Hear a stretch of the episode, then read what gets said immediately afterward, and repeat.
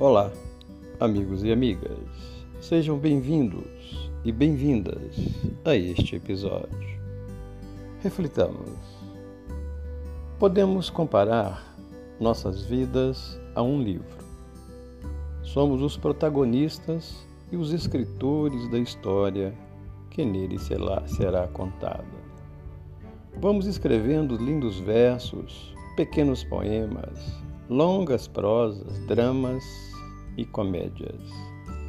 Cada dia podemos registrar nesse livro grandes conquistas que alcançamos a partir de nosso esforço e dedicação.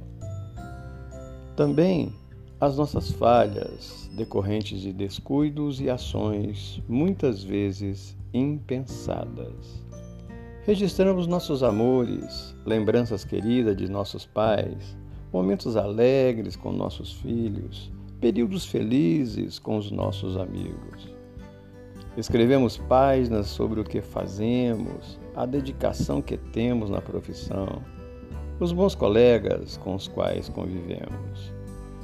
Em alguma delas registramos as nossas tristezas, momentos de dor e sofrimento, de despedida e desfazimento de laços capítulos e mais capítulos. Uma infinidade de palavras e de frases grafadas nesse livro pessoal.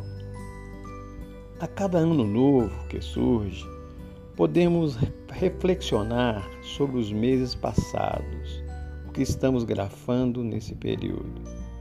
É a oportunidade de pensar em novos desejos, novos sonhos, realizações que pretendemos alcançar. Nesses momentos, nos sentimos bem se relermos algumas páginas, aquelas que nos fizeram felizes, em que nos sentimos realizados. E quando verificamos as anotações dos erros cometidos, eis a oportunidade de pensar em reescrever sem tantos equívocos. Podemos começar nos propondo a realizar mudanças em nosso comportamento, em nossas palavras, em nossas ações, em nossas ideias. Importante é mudar para melhor. Importante é mudar para melhor. Quem sabe possamos nos servir de um verbo diferente nas páginas do novo ano que se chama esperançar. Não se trata de nada que significa simplesmente ficar esperando. Esperançar no sentido de nos reerguermos, de perseguir um sonho ainda não sonhado, de construir, de não desistir.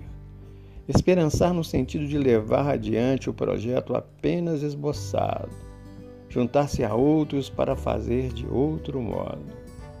Pensamos no novo ano como a oportunidade de escrever muitas vezes esse verbo no livro da nossa vida.